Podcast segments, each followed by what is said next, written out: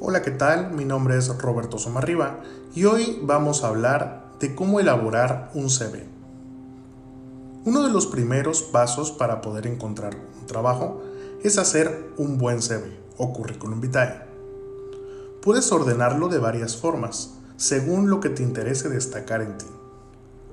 Los elementos que no pueden faltar son los siguientes. Título. Fotografía. La fotografía debe de ser una fotografía formal, no selfies. Datos personales o datos de contacto. Un perfil profesional que incluya tus objetivos. Último grado de estudios comprobable. La experiencia laboral iniciando por el último eh, trabajo que hayas obtenido, así como el apartado de habilidades y conocimientos. En este último apartado, en donde se mencionan las habilidades, tenemos habilidades de dos tipos, habilidades blandas y habilidades duras.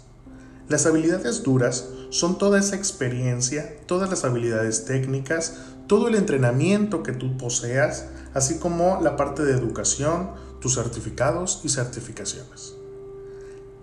Las habilidades blandas son solución de problemas, storytelling, colaboración, curiosidad, la comunicación efectiva y asertiva, la parte de la creatividad, la inteligencia emocional, el liderazgo, la escucha activa, proactividad, entre muchas otras más.